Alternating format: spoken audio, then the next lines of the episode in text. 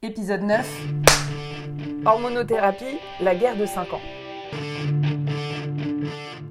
Ma guérilla du sein, c'est un podcast pour aider toutes les femmes concernées par le cancer du sein. Bonjour, je m'appelle Birgit et le 12 décembre 2015, j'ai découvert que j'avais un cancer du sein. J'avais alors 49 ans. Aujourd'hui, je veux partager avec vous cette expérience avec l'aide de ma fille, Élise, journaliste. Bonjour à tous, petit rappel euh, habituel. Pour euh, écouter ou réécouter tous les épisodes, vous pouvez vous rendre sur notre site internet guérilladusain.fr. On est aussi euh, sur Apple Podcast, sur SoundCloud et sur Spotify, le mot-clé Guérilla du. Vous pourrez aussi trouver notre compte Twitter via ce biais. Aujourd'hui, on va aborder la troisième composante de la triplette thérapeutique dont on vous avait parlé au tout début du podcast. Si vous vous souvenez, c'était chimiothérapie, radiothérapie et hormonothérapie, notre sujet du jour. Et il y a pas mal de choses à dire. Comme tout ce que nous euh, vous avons présenté dans ce podcast, ce n'est pas un protocole appliqué à toutes les femmes. On retrouve ce traitement principalement dans les cas de cancer du sein, mais aussi dans les cas de cancer de la thyroïde euh, chez l'homme ou la femme, et euh, pour les cancers de la prostate chez l'homme. Évidemment, ça veut dire que c'est difficile de savoir précisément combien de personnes prennent ce traitement chaque année. En gros, 80% des cancers du sein sont hormonodépendants. On peut dire que ça reste quand même un protocole très souvent utilisé en cas de cancer du sein. Toi, euh, tu as fait 7 séances de chimiothérapie, 33 séances de radiothérapie, et pour l'hormonothérapie? Alors là, on ne compte pas le nombre euh, de médicaments on ingère, hein, parce que le chiffre donnerait des sueurs froides, mais on compte en années. C'est un traitement au long cours. En général, on prend des hormones pendant 5 ans, même si de plus en plus les médecins allongent la durée à 10 ans. On va dire que c'est une euh, bonne protection contre la récidive et le risque du cancer. Et c'est sans doute aujourd'hui la meilleure protection qu'on ait trouvée. Personnellement, on m'a prescrit ce traitement pour 5 ans. Et là, du coup, euh, tu es à peu près au milieu. Exactement. Et en effet, c'est pas drôle tous les jours, parce que psychologiquement, on sait que c'est sur le long cours, que la fin, elle n'est pas proche. En fait, ça fait plus de 3 ans que je prends le 20 grammes de tamoxifène par jour, et je sais qu'il me reste encore 2 ans. Pourquoi c'est aussi long? C'est certainement parce que ça sert à changer l'équilibre hormonal du corps pour créer un environnement défavorable à la croissance des cellules cancéreuses. La croissance des tumeurs du sein, quand elles sont hormonosensibles, elle est stimulée par les hormones féminines comme les oestrogènes et les progestérones. Donc ce médicament vise à empêcher cet effet. Dans le jargon, on appelle ça un traitement anti-hormonal. La promesse de ce traitement, c'est de limiter la récidive localement, mais aussi dans l'autre sein, et même de limiter le développement des métastases. Et comment ça se, ça se présente? Euh, Il y a eu donc la chimio, c'est des produits à l'intérieur du corps. La radio, c'est un rayon. Là, euh, eh bien là, c'est tout simplement un ou deux cachets à avaler chaque jour. C'est un petit peu comme la pilule. Hein. Il y a plusieurs types d'hormonothérapie qui dépendent principalement de si on est ménopausé ou pas. Moi, j'étais pas ménopausée au moment du, traitement, donc on m'a donné du tamoxifène. Depuis le début du traitement, je me raccroche à l'idée que 5 ans de prise de tamoxifène permet de réduire le risque de récidive de moitié pendant le traitement et de près d'un tiers au cours des 5 années suivantes. Ça réduit aussi d'un tiers la mortalité liée au cancer du sein. Pour moi, je le vois comme une assurance. Mais malheureusement, euh, pas tout risque.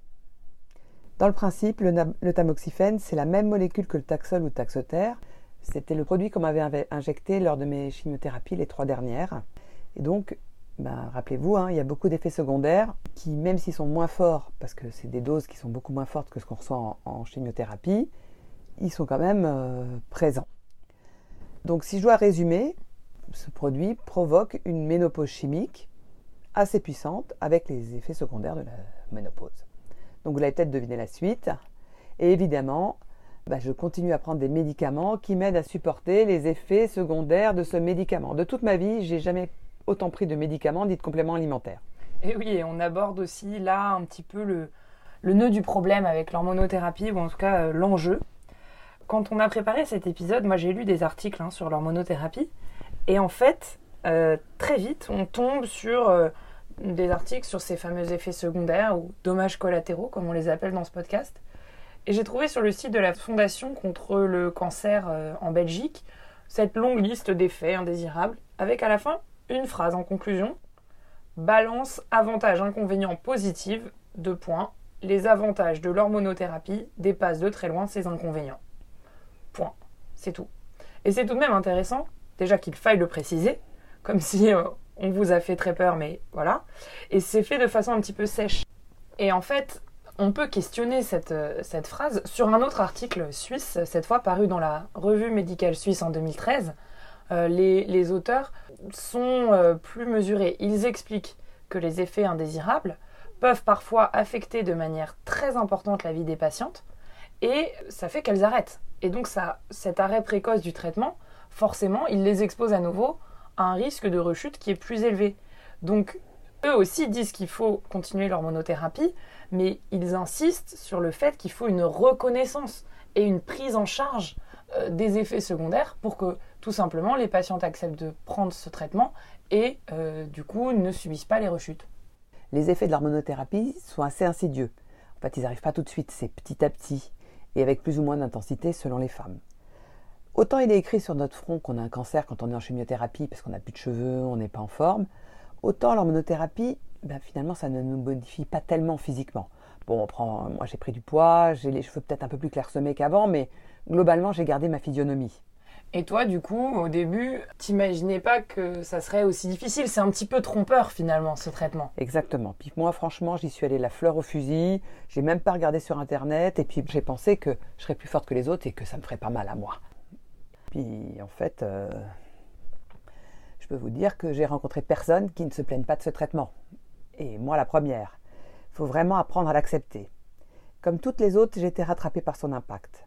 D'ailleurs, c'est intéressant parce que quand on a commencé à travailler sur ce podcast, ça faisait à peine plus d'un an que j'avais commencé et j'avais pas vraiment la même impression et les mêmes choses que je te raconte maintenant. Pour enrichir cet épisode, on a voulu donner la parole à d'autres femmes qui sont en différents stades de l'hormonothérapie, qui n'ont ni le même âge que moi, enfin pas obligatoirement le même âge que moi, ni le même médicament d'hormonothérapie.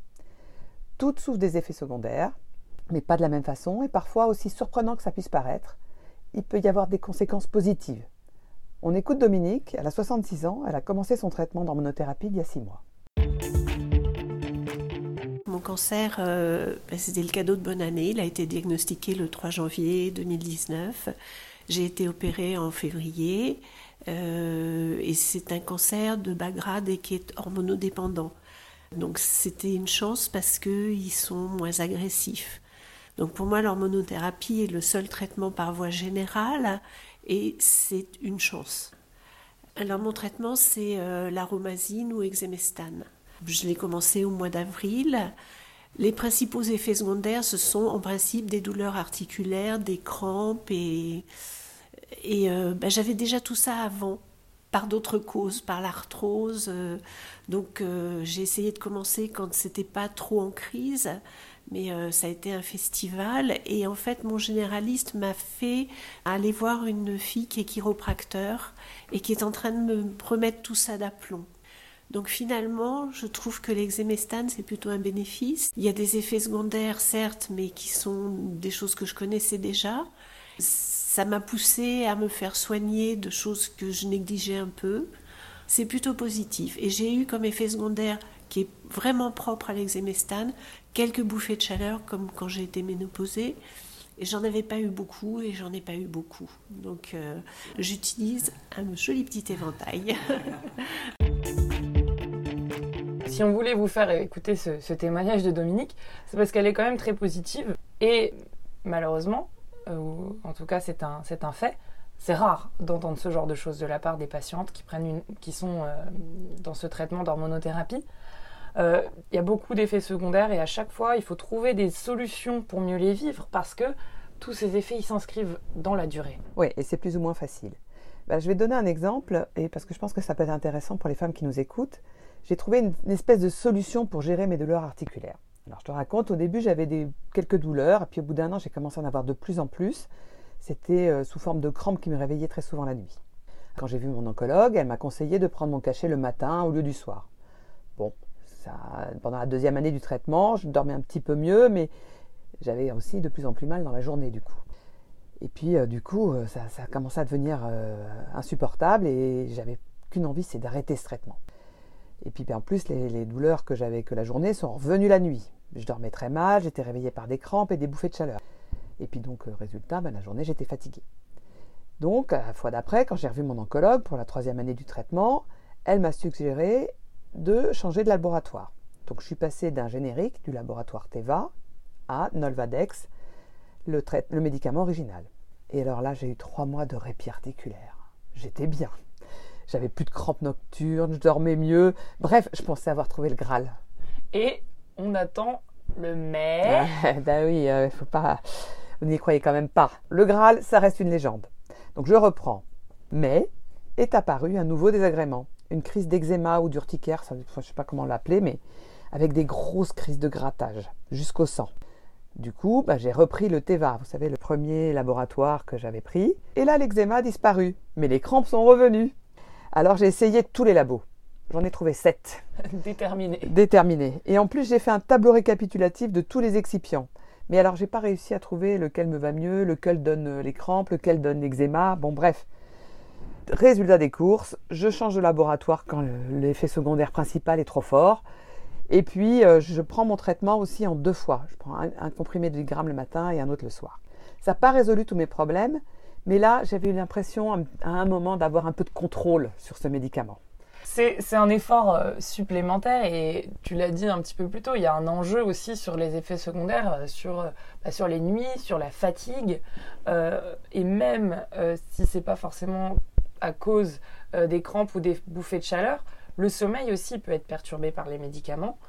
Ça pèse beaucoup sur certaines femmes, vous pouvez, vous pouvez l'imaginer. Et c'est même la difficulté principale pour Jeanne, une femme que, que tu as interviewée. Elle a 47 ans, elle a commencé une hormonothérapie euh, suite à un cancer qui était assez peu agressif, euh, sans chimiothérapie. L'inconvénient majeur, c'est le sommeil. Parce que euh, ce traitement m'empêche d'avoir des nuits complètes. Donc j'ai des réveils, des micro-réveils intempestifs qui du coup euh, me mettent dans un état de fatigue parfois qui est euh, très très très très difficile à supporter. D'accord, est-ce que tu as des solutions pour résoudre ça pour l'instant? Alors je cherche évidemment tout ce qui est possible et imaginable. Donc euh, on m'a dit de faire du sport, je fais du sport. J'ai changé mon type d'alimentation par, par, souhait et aussi par conviction. C'est-à-dire que je mange de moins en moins de viande. J'évite d'associer un certain nombre d'aliments de manière à faciliter la digestion et éviter de puiser mon énergie. Pour autant, euh, on ne peut pas dire que l'effet soit évident sur le sommeil. Mais bon, je m'accroche, je fais comme je peux parce que euh, malheureusement, ouais, j'ai pas le choix, j'ai pas le choix. Mais c'est sûr que euh, la respiration, les techniques de respiration aussi peuvent être parfois suffisantes. Sachant que j'ai pas de problème d'endormissement, je suis tellement épuisée que je m'endors n'importe où. j'ai un problème de sommeil récupérateur. La fatigue, c'est un problème. Parce qu'en plus des nuits euh, raccourcies, en plus de cette fatigue physique, il y a aussi une fatigue plus insidieuse due à la durée des traitements et puis euh, une, lassitude. Hein. Oui, effectivement. Il y a des femmes qui ont eu une hormonothérapie sans chimio. Et puis celles qui ont l'hormonothérapie après la chimio, elles sont déjà crevées par la chimio et c'est encore plus difficile. Et les effets sont moins dur que la chimio. Euh, c'est, la chimio, c'est direct, euh, l'impact, on, sort de l'hôpital, on est naze. Mais les effets s'accumulent. Et puis moi, j'en ai eu marre. Et puis j'en ai eu même très, très, très marre. Et oui, euh, c'est sûr que tu t'en plains beaucoup aussi de, cette hormonothérapie, presque, presque plus que la chimio finalement. Bah parce que ça fait plus longtemps. mais, mais c'est vrai, la fatigue c'est un frein, parce que moi, j'essaie de me motiver, de bouger, de faire des choses tant que ça soit professionnel que personnel. Et puis, euh, je suis crevée. Puis en plus, c'est pas le seul obstacle. C'est tout bête, mais dans de nombreux cas, l'hormonothérapie peut provoquer une prise de poids. Et physiquement, quand on grossit, on a aussi, c'est plus difficile de se bouger. Je peux plus courir comme avant. Donc, on pèse plus lourd, ça demande plus d'efforts. J'ai quand même pris 15 kilos, même si j'en avais perdu 5 pendant la chimio. Euh, c'est beaucoup, hein. j'ai beau être grande et, avoir été mince avant le cancer, 15 kilos à se traîner, c'est lourd. Et c'est un effet qui est super dur à vivre. Euh, quand je me regarde dans mon miroir, euh, je m'aime plus beaucoup. Hein. et puis, je dois faire attention à ce que je mange, je dois faire attention à moi, je, dois faire plus de sport. Ça, ça aussi, c'est un inconvénient, c'est un poids dans ma vie au quotidien. J'en ai parlé avec Agnès, elle a 63 ans et elle suit une hormonothérapie depuis deux ans. Elle a eu un parcours de soins assez similaire au mien, tumérectomie, chimiothérapie, radiothérapie et hormonothérapie. On l'écoute. Ce qui a été dur, c'est la chimiothérapie. La radiothérapie, bon, après, j'étais beaucoup plus positive. Et après, je me disais, l'hormonothérapie, bon, c'est un petit cachet au quotidien et tout va aller. Mais j'ai lu sur pas mal de choses, j'ai rencontré des femmes et puis je m'apercevais que j'avais beaucoup minci euh, pendant mes traitements, mais que là je reprenais au fil de l'eau quelques rondeurs. Et tout le monde me disait oh, Mais moi j'ai pris 8 kilos, mais moi j'en ai pris 5, euh, les unes les autres, mais il faut plus manger. Ma belle-sœur, qui est infirmière chef, disait oh, surtout pas mange pas de sucre, supprime le sucre, ne bois pas d'alcool, mange pas les féculents, etc., etc. Donc euh, l'hormonothérapie, pour moi, ça a été euh, très vite associé à prise de poids. Comme j'ai une bonne nature, j'aime manger, euh, je vis bien la vie, quoi. Puis sortant de cette maladie, j'avais besoin de me réconforter, les petits goûters avec le thé, les copines qui amènent des petits sablés, etc. Comme je suis une bonne vivante, eh ben, évidemment, je, me laissais aller, puis je m'apercevais que je grossissais beaucoup plus vite que la normale. Donc le médecin me dit, bah, écoutez, c'est simple, hein, vous allez supprimer euh, l'alcool, les féculents, les laitages, le sucre. J'ai dit, mais écoutez, ça, ce type de vie, je vais être incapable. Moi, j'ai plus qu'à repartir, je sais pas où, mais je ne pourrais pas. J'ai trouvé la seule solution pour moi à ce stade, c'est évidemment d'avoir un régime avec des, diététiciennes, mais enfin, ce n'est pas mes copines les diététiciennes. Hein. Tout ce qui est nutrition, diététique, moi, j'aime pas. Hein. Je pense qu'il faut vivre dans l'équilibre de la vie et ne pas trop prendre trop de ça ou trop de ça. Alors, je prends pas trop d'alcool, presque rien. Je me fais plaisir de temps en temps. Et mais je me suis dit, ben, puisque tu te fais plaisir toute la journée, il faut aussi que tu ailles au sport. Et donc, du coup, j'essaye toute la journée, je cours pour essayer que les kilos que je vais prendre par rapport à ce que je mange, parce que j'aime manger, euh, ne s'installent pas trop vite. Voilà. Mais je me rends compte que l'alimentation fait partie de mon sourire à la vie, de ma manière de revivre.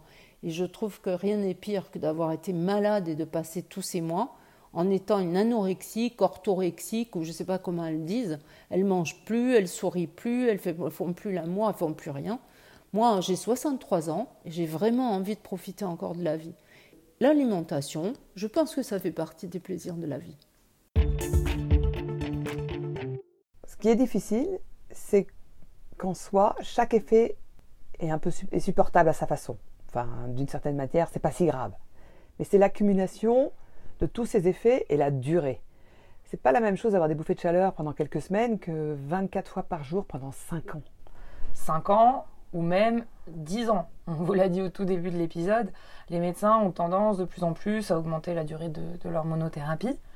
Et ce n'est pas forcément facile à accepter pour les femmes auxquelles on dit à la fin de 5 ans, en fait, c'est 5 de plus. Et ça arrive, c'est arrivé à Annabelle, tu l'as aussi interviewée. Écoutez. J'ai développé un cancer du sein il y a maintenant 7 ans. J'ai été sous chimiothérapie, radiothérapie et maintenant depuis 6 ans je suis sous hormonothérapie. Euh, principalement c'est du Nolvadex que, que j'ai eu euh, dans une première étape, euh, on me l'a préconisé pour 5 ans. Et donc à la fin de ma période de, de, de 5 ans, on m'a dit que pour que ce soit efficace, il fallait passer de 5 ans à 10 ans et donc de continuer ce produit. J'avoue que j'avais oublié euh, que je prenais du, du, Nolvadex et la durée du Nolvadex jusqu'à ce que j'approche de mes 5 ans, où là je me dis enfin je vais dégonfler, je vais retrouver la texture de mes cheveux qui bouclaient, je vais retrouver mes cheveux qui vont être plus durs, enfin plus, solides. Et, euh, et c'est en allant faire une visite de contrôle chez l'oncologue qui m'a dit que voilà, les dernières études ont montré que euh, 10 ans était euh, plus sûr au final euh, d'aboutir à euh, une non-récidive du cancer. Donc c'est pas forcément facile à accepter, mais dans mon cas personnel, j'ai perdu une sœur plus jeune d'un cancer de la tête. d'avoir dire et me dire voilà je vais subir ces effets secondaires que je connais 5 ans de plus si ça me permet de rester en vie bah, beaucoup, j'avoue que ça demandait un peu de réflexion, mais j'ai pas hésité, j'ai continué. La question de continuer le traitement, c'est une question que je me suis posée, puis je vais dire que je me la pose encore euh, très souvent. C'est hyper difficile. Au milieu du traitement, vers février, euh, j'étais à deux ans et demi, j'ai fait une grosse crise du rejet. Je, ne pouvais plus, je, J'en avais marre d'avoir mal aux jambes ou des crises d'eczéma. Je savais plus à quel sein me vouer, c'est le cas de le dire. Mais à cette période, je me suis dit, bon, il faut que je fasse quelque chose. Donc j'ai commencé le yoga. J'ai fait une cure de détox à La Rochelle. J'ai fait de l'hypnose. Bref, j'ai essayé plein de choses. J'ai aussi essayé du drainage lymphatique euh, pour mes jambes là, qui étaient douloureuses. Bref, avec toute cette armada, j'ai accepté de reprendre mon assurance anti-récidive. Toi, oui, effectivement, euh, tu, vas faire des, retraites pendant plusieurs jours. C'est d'ailleurs euh, via ce biais que tu as rencontré les femmes qui ont accepté de prendre la parole dans cet épisode et qu'on remercie d'ailleurs pour leur témoignage. Ça t'aide beaucoup. Et bien sûr, euh, on peut conseiller à toutes les femmes de faire des retraites, etc. On a aussi conscience du coût financier. On sait bien que tout le monde ne peut pas pouvoir, ne va pas pouvoir se payer du yoga, de la méditation, etc. Il y a beaucoup de choses qui existent certaines qui sont remboursées par la sécurité sociale ou qui sont accessibles gratuitement. Et puis il y a aussi plein de choses qu'il faut payer. Et puis il faut avoir du temps aussi dans sa vie pour pouvoir faire ça. On voulait aborder ce point parce que euh, la prise en charge des malades du cancer, euh, oui, elle est bien mieux en France qu'aux États-Unis, mais euh, ça reste quand même une épreuve financière. Et on essaiera de, de reparler un peu de ce problème dans un prochain épisode. Alors bien sûr, moi j'ai la chance de pouvoir mettre les moyens financiers et surtout d'avoir le temps. Malgré tout, ça reste un long parcours. Il m'arrive vraiment d'oublier de, prendre le médicament, je dirais intentionnellement, ou de me bloquer parce que j'ai une grosse crise et que je me dis ah non, je vais pas me rajouter encore une couche. Mais je finis toujours par le reprendre. Et donc, quand j'en ai discuté avec mon oncologue, elle me permet de faire ces pauses thérapeutiques parce que c'est quand même un truc long cours. Je peux faire des pauses thérapeutiques jusqu'à trois semaines, si et seulement si je compense à la fin. Bon, à ce jour, je lui dois cinq semaines on doit faire chacune comme on peut pour y arriver. Aujourd'hui, je suis quand même fière de moi, j'ai dépassé la moitié et j'ai vraiment envie d'essayer de terminer les 5 ans en utilisant bien sûr toutes les astuces qui sont à ma disposition. Et heureusement, je sais que je ne fais pas partie de celles à qui on va suggérer de prendre le traitement pendant 10 ans, parce que ça, je crois que j'aurais beaucoup plus de mal à l'accepter. J'ai quand même, à cause de ce traitement, eu l'impression d'être passée euh, pendant ces trois dernières années à côté de ma vie. Ce traitement d'hormonothérapie, en plus de la chimiothérapie, m'ont fait basculer euh, très brutalement et je dirais même brusquement vers la ménopause, sans période intermédiaire. Et du coup, bah maintenant je sais que je ne serai plus jamais comme avant, ni en termes d'énergie, ni physiquement. La prise en compte hein, de, la souffrance des malades qui sont sous hormonothérapie, euh, elle n'est pas évidente et c'est peut-être plus difficile que en cas d'une chimiothérapie où là, bah, les effets sont tellement durs, euh, immédiats, visibles, violents. On voulait vous, vous parler d'une étude passionnante pour continuer un peu cette réflexion sur l'hormonothérapie, justement. Euh, c'est l'étude Canto. 4000 femmes atteintes d'un cancer du sein ont été suivies au moment du diagnostic, un an après et deux ans après. Les chercheurs ont étudié la qualité de vie. Ils observent une dégradation de la qualité de vie pour les patientes. Ça, ça paraît être une évidence, mais c'est bien quand c'est dit aussi. Et en plus de ça, pour eux, l'hormonothérapie n'a pas nécessairement un impact plus faible que la chimiothérapie. Ça, c'est intéressant.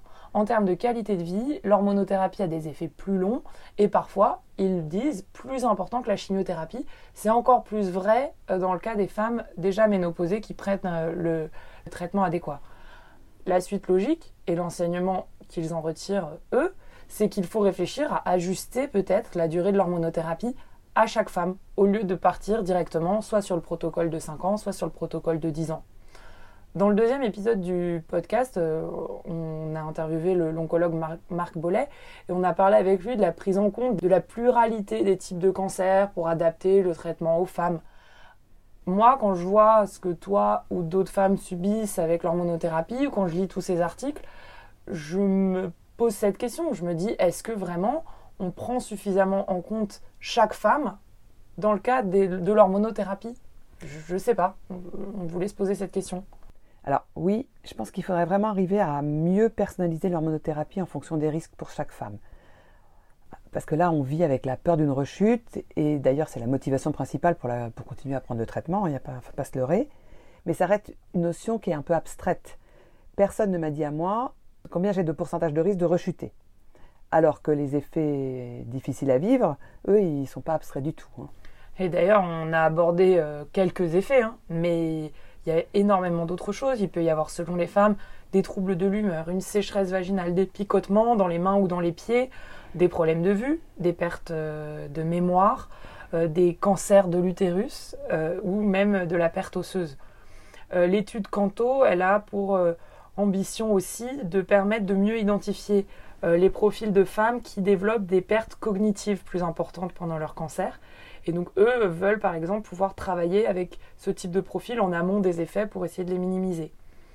Voilà, c'est vers ça qu'on peut encore peut-être améliorer euh, l'hormonothérapie et le type de traitement.